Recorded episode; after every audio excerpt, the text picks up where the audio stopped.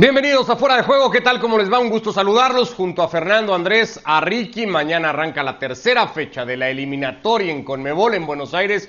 Argentina va a recibir al equipo de Eduardo Berizzo, a la selección eh, paraguaya, con los antecedentes que ha dejado el rendimiento del equipo de, Escolani, eh, de Scaloni y sus dos victorias en las dos primeras fechas, sin el rendimiento que muchos, eso sí, le hubieran esperado ver a un equipo que no sé cuánto va a poder repetir después de que su técnico Fer decía esta ha sido la convocatoria más atípica, seguramente la más difícil que me ha tocado hacer desde que soy técnico de la selección.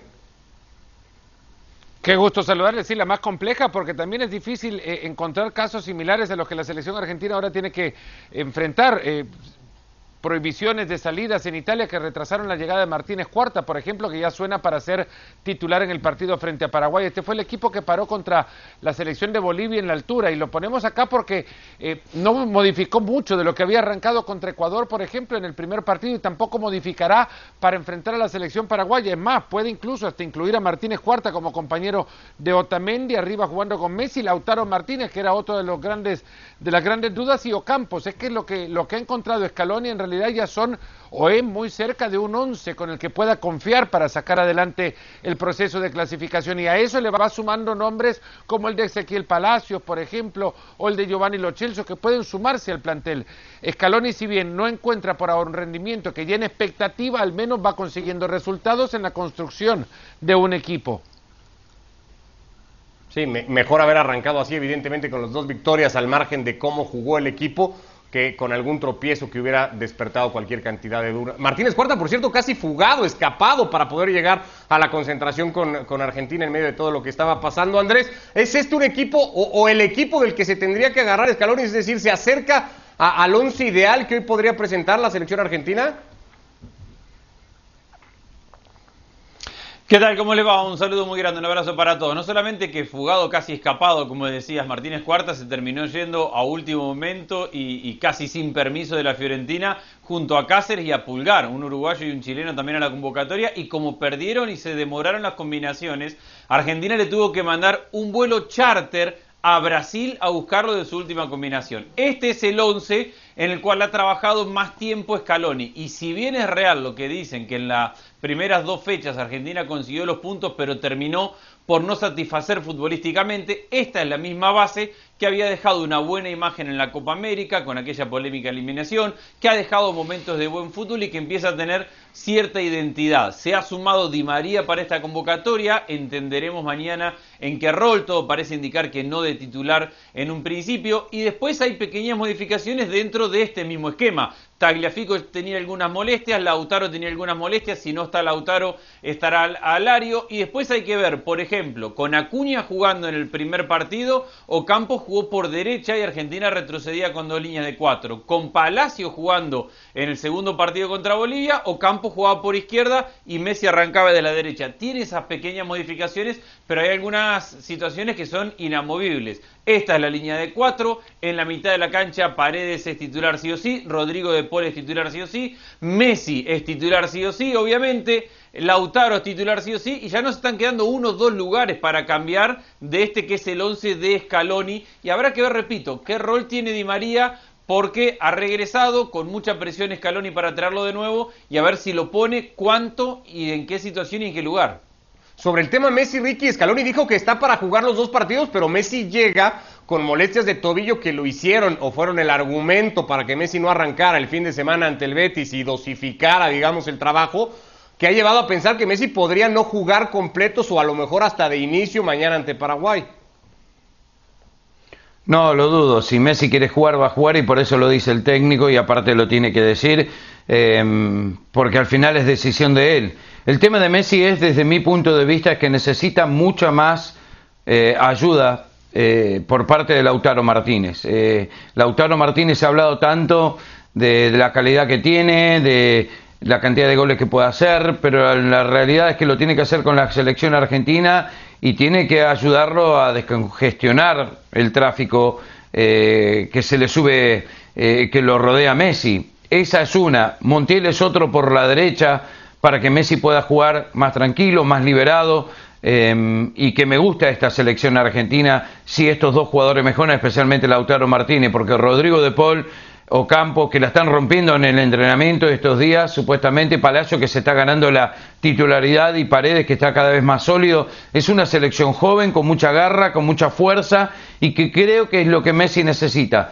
Repito, lo que más necesita es que lo acompañe mucho más y mucho mejor Lautaro Martínez, porque se enfrenta a un equipo que todavía no ha perdido, que ha ganado uno, eh, empatado otro con cuatro puntos y sabemos que Paraguay siempre es complicado y más en este partido donde va a jugar a defenderse, a obtener, a buscar el resultado y buscar la contra. Esto lo hace aún más peligroso, así que va a ser un buen partido para, para Messi y compañía. Pero ¿no te parece, Ricky, que contra Ecuador y también contra Bolivia dejó la sensación de que Messi, a Messi le costó mucho trabajo encontrar eh, eh, compañeros en el sentido de tirar una pared eh, y, jugar de un fútbol de asociación que no tuvo Argentina, porque Messi parecía que no tenía con quién jugar.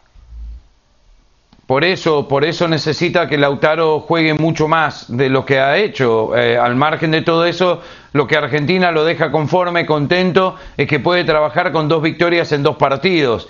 Esto no había sucedido en mucho tiempo y es ahora para que los demás levanten. Eh, especialmente Rodrigo de Paul, quizás un poquito más su, su papel de lo que hace en el Udinese, de tratar de ponerse el equipo al hombro cuando agarra la pelota recibiendo de los centrales. Este es un jugador que también le puede dar mucho más y que puede ser un muy buen socio para Messi. A ver, si, si uno se pone a pensar en la selección argentina y en la idea de Scaloni, tiene lógica en el papel. El tema es que es real que en la primera doble fecha le costó mucho ejecutar, entendiendo que 90 minutos de ellos fueron en la altura y en la altura argentina siempre le costó mucho ejecutar cualquier idea. O sea, el, triunfo en, aquel partido en Bolivia justifica cualquier forma porque Argentina ni con forma ni sin forma lograba sacar puntos en Bolivia. Pero es verdad lo que decían con respecto al partido de Ecuador. Un primer tiempo donde mostraba esta idea que, yo les decía hace un ratito y que desde el papel funciona. A ver, el equipo retrocede 4-4-2, para atacar tiene la verticalidad de Ocampos por un lado,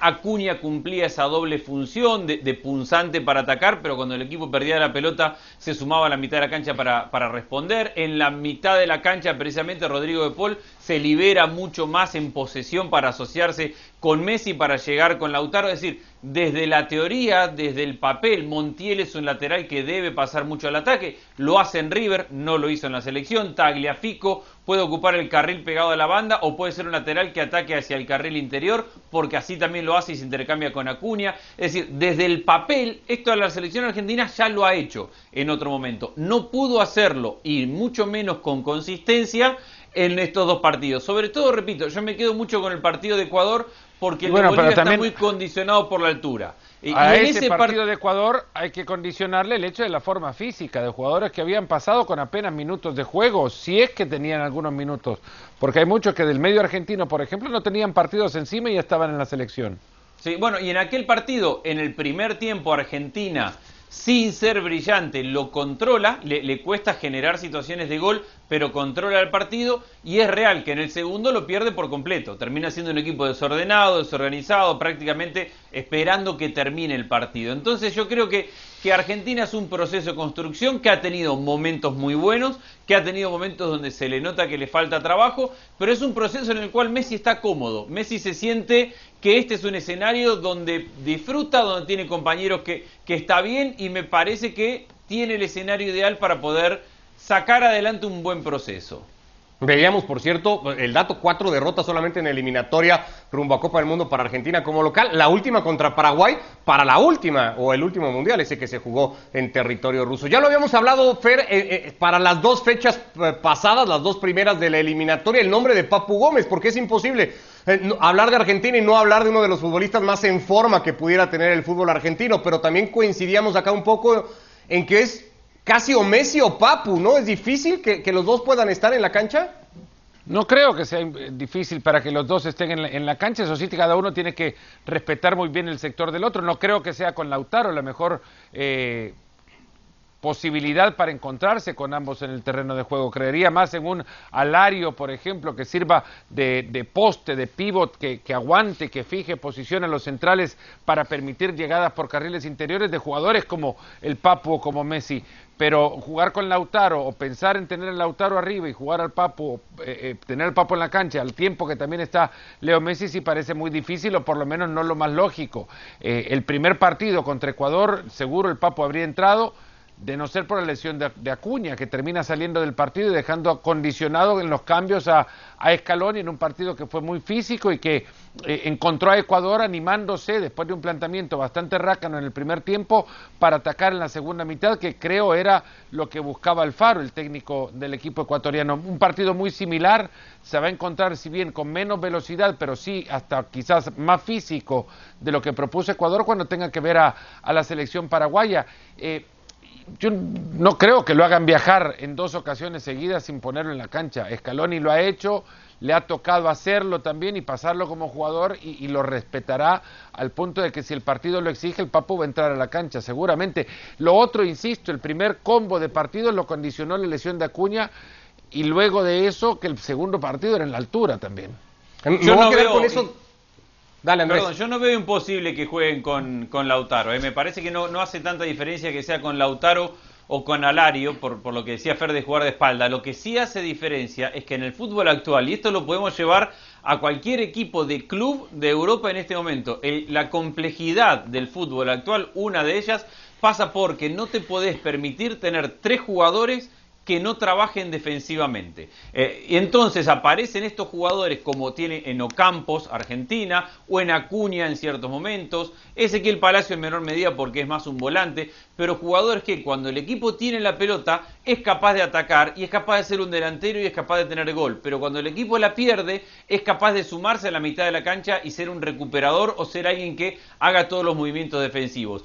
Y no son ni el 9 de Argentina, sea Lautaro Valario, ni Messi obviamente, y tampoco lo es Papu Gómez. Papu Gómez eh, no es un jugador de, de recorridos defensivos. Papu va a retroceder y va a bajar a buscar la pelota y a sacarla construida, pero no va a perseguir un volante del equipo rival. Yo creo que esa es la gran complejidad, salvo que Paraguay que no nos olvidemos tiene a Berizzo de entrenador, que es un técnico que le gusta jugar. Pero salvo que Paraguay se meta muy, muy, muy atrás y que Argentina no tenga que hacer tanto recorrido defensivo y que Papu pueda marcar diferencia desde el pase entre líneas o de la movilidad en espacio reducido, yo veo bastante complejo que jueguen tres delanteros delanteros por esto que explicaba recién. Con esto que decía Fer, Ricky, de hacerlo viajar dos convocatorias para no tener minutos, ¿Scaloni estaría obligado en esta doble fecha a poner a Papu a darle minutos al futbolista del Atalanta? No, obligado no. El equipo ganó dos partidos, todo depende de qué es lo que pasa con Paraguay. Si ve que hay algo que no funciona, que lo puede llegar a poner. Yo creo que es quizás sacarlo a Messi en un partido que Argentina está ganando cómodo, como para darle un, descanso. Eh, pero nada más, Papu sabe que no es titular en esta selección, los que están eh, cumplen su función muy bien y no perdió Argentina. Cuando empieza a perder y cuando no se dé y si se llega a complicar la clasificación, ahí quizá lo podemos hablar, pero obligar, no, ya con que esté en la selección me parece que, que, es suficiente por ahora hasta que le toque el turno y demuestre de que pueda ser titular. Le toca Bravo después con Perú de visitante, ¿eh? es decir, si el partido se le da de forma ideal a Argentina y eventualmente en el segundo tiempo tiene una diferencia o lo está ganando, Scaloni tiene que ser lo suficientemente inteligente a de los 20, 25 minutos del segundo tiempo, trabajar lo que resta de partido, pero empezar a pensar lo que se viene en Perú. Veíamos justamente el calendario para los partidos de mañana, la visita que hará Venezuela a cancha de Brasil, el otro equipo que arrancó ganando sus dos partidos. Bravo ese Chile-Perú igualmente para el día de mañana, entre algunos otros acá estaremos dando Partidos de viernes, Chile-Perú, partido de viernes. Sí, nos quedamos con el resto de la jornada de amistosos, la que se ha jugado hoy en el medio de la UEFA Nations League, que va a arrancar el fin de semana. Algunos partidos destacados, el empate a tres entre turcos y croatas, la victoria ajustadita por la mínima de Alemania, goleada de Portugal ante Andorra, perdió Francia en casa ante la selección de Finlandia, una selección con muchos suplentes que rotó muchísimo y que dejó fuera a, casi todos los eh, titulares habituales en el equipo de Deschamps, pero que terminó perdiendo. Entre esos partidos el más destacado o el más seguido, Ricky, se jugó en Ámsterdam entre la selección de Holanda, la de Debor o Países Bajos, que sigue sin poder ganar en sus cuatro primeros partidos, y la de España, coincidiendo muchos de los señalamientos en España que este equipo de Luis Enrique ha vuelto a quedarse chato, ha sido de luz y de sombra, sigue sin pegada, es decir, todo enfocado a la falta de gol que sigue teniendo el equipo de Luis Enrique. Sí, puede ser, pero jugó un buen primer tiempo España. Eh, me gustó Morata, me gustó Coque, me gustó que generaron situaciones de gol, que buscaban el espacio, que recibían y que enseguida buscaban atacar. El primer tiempo fue bueno, eh, no me gustó nada de Holanda, con excepción de un poquito en la, segunda parte. Eh, le faltaron muchos jugadores claves al equipo español también, pero al final se van con, con un empate que eh, dejó entusiasmado escuchando a los jugadores después del partido que se le vienen dos finales eh, y una contra Alemania. Entonces, este equipo no es lo mismo que estamos acostumbrados a ver, muy lejos del que ganó las dos euros y el mundial, no repunta, no se acerca a eso, pero al margen de todo me gustó la movilidad de Morata hoy, me pareció que, que, estaba muy metido y que, que esto dentro de todo es algo contagioso y otros jugadores jóvenes también que empujaron al equipo y que intentaron por lo menos ante una Holanda que nunca tuvo respuesta. Muy poquito en el segundo tiempo con ese gol tempranero, pero nada más. Eh, España tiene mucho por mejorar, pero vi que por lo menos hoy algo de progreso en la primera parte. Yo creo que termina pasando hasta malos ratos en el segundo y que Holanda tiene hasta para hacer alguno más, Ricky. Pero eh, Luis Enrique coincidía mucho, Andrés, en esto que ha dicho Ricky, un buen primer tiempo, muy buenas sensaciones, oportunidades de marcar más goles pero también es cierto que cada partido que juega España sigue quedando esta, y la platicábamos hace rato, esta sensación de que el equipo no capitaliza lo que genera y al final eso, tarde que temprano, te puede eh, pasar factura. A ver, yo primero y principal creo que la fecha de hoy sobró, que, no es necesario sumarle un amistoso a una fecha FIFA donde se vienen dos partidos que son oficiales o, que son por los puntos.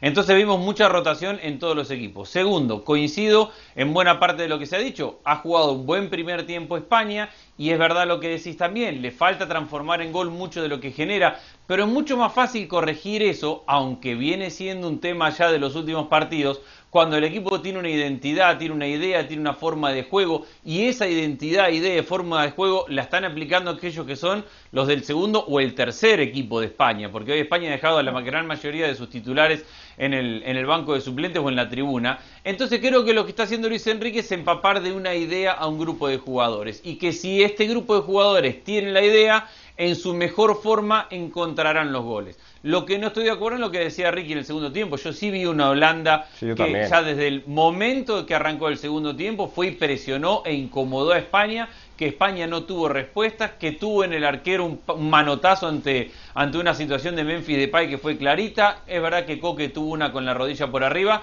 pero yo vi que la sensación final del partido, por lo que dejó el segundo tiempo, es que Holanda lo tuvo para poder ganarlo y, no lo hizo. Pero si yo fuera Luis Enrique, me quedo con la tranquilidad de ver que el segundo o tercer equipo de España empieza a entender o empieza a trabajar. ¿Y qué número de equipo es el de Países Bajos? Es el segundo, pero tuvo por lo menos cuatro o cinco que son titulares en Países Bajos. Lo mismo, tendría, lo mismo también tendría España hoy en día. Bueno, pero en Países Bajos estaba compañero de Sergio Ramos, seguramente. Bueno, pero mira, en Países Bajos, su, y si vemos lo que han jugado hasta el momento, en Países Bajos ha jugado Hatteburg, que es el lateral derecho casi siempre con no Ha estado, no ha estado De Ligt, no ha estado Van Dijk. No, le faltan muchos, le, han faltado muchos jugadores, pero está Memphis, está De Jong, está Hatteburg. Es decir, tiene varios jugadores que son titulares. A lo mejor uno o dos más. Lo que sí está claro es que es el segundo de equipo de, Países Bajos, mientras que España, a ver, no tiene a sus primeros dos laterales derechos. y así en varias posiciones podemos decir que España tiene una profundidad y no es ningún, ningún misterio superior. Es más, tiene, tiene laterales izquierdos que no creo que superan a aquellos que se han quedado afuera, por lo menos. Angelino me, me cuesta no verlo en esta convocatoria de Luis Enrique. Hay una realidad y es que España lo que sí tiene consolidado es su modelo y esto no es nuevo tampoco y Luis Enrique no iba a llegar a hacer grandes modificaciones a algo que tanto le ha, le ha funcionado. No es que estuviese roto y por eso había que arreglarlo, es que te había despintado el juego de España y eso es lo que tiene que resolver Luis Enrique con una camada de jugadores que, como creo, eh, síntoma de lo que padece la Liga Española también, que es falta de gol, tampoco la tienen en, España y no generan grandes delanteros. Eh, Morata es uno que siempre ha generado dudas, que puede pasar por buenos momentos y mostrar que tiene cualidades, pero es uno que siempre va a tener en, en cada análisis ese, esa pequeña pizca de duda que te genera o te evita eh, los superlativos a la hora de definirlo eh, como jugador. Morata es muy bueno, sí, pero no es buenísimo porque justamente pasa por esos enormes baches y, por esa eh, carente definición muchas veces, pero es un gran delantero y de ahí en más a todos los que, los que le siguen detrás de Morata lo que le falta es regularidad. A España también le, faltó mucha generación de ocasiones ahora porque no contó con el desequilibrio individual de Ansu Fati, porque en la segunda parte no llegó a, eh, desenmascarar quizás ese mal momento de España, el ingreso de otro que en los partidos del, oh. último combo de compromisos a Dama Traoré le había dado. Eh, el desequilibrio individual. España no lo tiene, le ha costado también generarlo desde el traslado eh, entre líneas, aunque el gol así parte, pero más por una displicencia defensiva de, Holanda y lo demás creo que queda... Eh, un partido nunca, nunca es malo. es cierto que en este calendario apretado son partidos que sobran, pero para Luis Enrique uno o hasta dos más le vendrían espectacular para poder saber cómo y, cómo se pueden comunicar aquellos jugadores con los que cuenta. Un apunte más, Asensio de 10, me parece que se sintió bastante cómodo y muy suelto también. Quiero insistir en, quiero insistir en ese tema de, gol nada más para cerrarlo porque me llama la atención eh, la postura de Luis Enrique que no ha variado Andrés y él sigue diciendo no me preocupa la falta de gol por más que el mensaje podría ser otro porque prueba y prueba futbolistas que le destapen ese problema y que le ayuden a marcar más goles, porque esa posición está abierta a un casting general, por ahí han pasado casi todos, y un técnico que además en su mejor etapa como entrenador dependió siempre de los tres mejores delanteros que había en ese momento en el mundo del fútbol, que era la MSN. Hoy bueno, no pero algo... del Barcelona en el 11, ¿se dieron cuenta? Sí, es algo que no va a cambiar Luis Enrique y es, es porque no depende de él. España no tiene un gran goleador, no tiene un gran 9. Si, hoy coincidimos que Morata ha jugado un buen partido y que Morata está en su mejor momento en este arranque de temporada con la Juventus, pero Morata ha sido suplente toda su carrera. Eh, ha sido suplente del Real Madrid, de la Juventus, del Chelsea, donde jugó terminó siendo suplente. No tiene un centrodelantero de jerarquía internacional, titular indiscutido, en un equipo súper grande. Entonces, eso es una carencia que, que le corresponde a España y no a Luis Enrique. Entonces lo que tiene que hacer Luis Enrique como entrenador o como técnico es buscar sistemas que le permitan a España generar situaciones de gol para, para marcar. Y me parece que en esa fase del juego España está cumpliendo, sobre todo por lo que vimos en el primer tiempo y consiguiendo que en el segundo lo hizo realmente muy mal. La aparición de Canales por ese carril interno para llegar todo el tiempo al ataque me pareció buena. Coque por el otro lado le daba un poquito más de equilibrio cuando el equipo no tenía la pelota. Asensio arrancaba de izquierda o de izquierda hasta el centro. Asensio tampoco está en su mejor ritmo competitivo y ahí el otro le día decía Valdano que Asensio es mejor de 10, es mejor eh, antes que, que lanzarlo a un lugar a donde se, se inhibe quizás en su movimiento porque tiene la raya del costado sobre pero siempre ha ido sobre él como una marca más que un que, que, puede, podría rendir mejor que un 10 como un 10 muy probablemente o incluso teniendo la línea de la izquierda y no de la derecha. Es decir hoy que juega de ahí de 10 o a la izquierda, me parece que ese perfil, cuando juega en la derecha no le queda otra que encarar hacia adentro, y encarando hacia adentro es patear al arco, que lo hace muy bien, pero si no es eso es reiniciar la jugada. Entonces, bueno, me parece que lo que puede hacer Luis Enrique es eso, porque Luis Enrique en tres días de trabajo no va a crear un goleador que España no tiene, y no es culpa de Luis Enrique. Bueno, si eso ha pasado en Ámsterdam, Ricky, ah, hablemos un poquito de Alemania. Estamos eh, coincidiendo acá que eh, el equipo, digamos, suplente de España juega muy parecido al primer equipo o al, al titular de Luis Enrique. Con Alemania sí parece haber más diferencia, ¿no? Cuando juegan los titulares más habituales o cuando juega esta segunda ola de futbolistas que no sé si están ya todos a esa misma altura. No, de ninguna forma, casi prácticamente desconocidos todos. Eh, pero era lo que hablaba Andrés anteriormente. Eh, hubo muchas rotaciones y es la oportunidad para probar jugadores eh, en partidos amistosos que en realidad no significan absolutamente nada más que los ingresos televisivos para las eh, federaciones y están guardando lo mejor para ese partido contra España. Lo que pasa que Holanda, perdón, Alemania está en una posición un poco mejor, calculo que, que hoy, que, que España y probablemente tenga las ideas, creo, Low, más que Luis Enrique. Esa puede llegar a ser una eh, de las posibilidades, pero al margen de todo eso, eh, hay que buscar, había que buscar jugador, yo por lo menos jugador por jugador, dónde jugaban, de dónde salieron en esta en esta Alemania, Bueno, no, no, tanto es así con España. hoy. Estaba Gundogan en la cancha, estaba Jonathan Tah, Julian Brandt. Sí, sí, pero los Lo menos, sí ¿no, le Fer? cuesta, le cuesta encontrar. Hay muchos que están viendo sus primeros juegos en la selección alemana, como Florian Neuhaus, eh, es el mediocampista del Leverkusen, pero hay, hay jugadores a los que en realidad, bueno, en, en Alemania les cuesta mostrarse como se ven regularmente en sus clubes y Alemania sí está entrando, creo ya, en la necesidad de replantear algo que se le elogió en algún momento, que es darle continuidad al, al modelo con Joachim Löw. Eh, a mí sí me parece que en Alemania el, quizás el discurso de Löw ya no está calando en, en los jugadores que tienen una enorme calidad y que podrían juntarse para dejar mejores espectáculos. Bueno, si eso ha pasado con la selección alemana, ya hablaremos de Francia más enfocada hacia el fin de semana. El resultado de hoy, insisto, con un equipo muy suplente que ha rotado muchísimo ante Finlandia, no, no creo que permita sacar muchas conclusiones, más allá de que es una sorpresa que lo haya perdido. Me quiero centrar en lo que ha dejado la noticia en la, selección inglesa y la afectación directa para el Liverpool, que parece eh, como si, no sé, salado absolutamente en la posición de, de Andrés, porque hoy ha perdido a Joe Gómez sin un diagnóstico todavía específico, se habla de un tema serio de rodilla, está fuera Van Dijk toda la temporada, se lesionó Fabiño, no se sabe cuándo vaya a volver, Alexander Arnold el otro día, Thiago no ha vuelto, este equipo sigue sumando lesiones y particularmente en la defensa.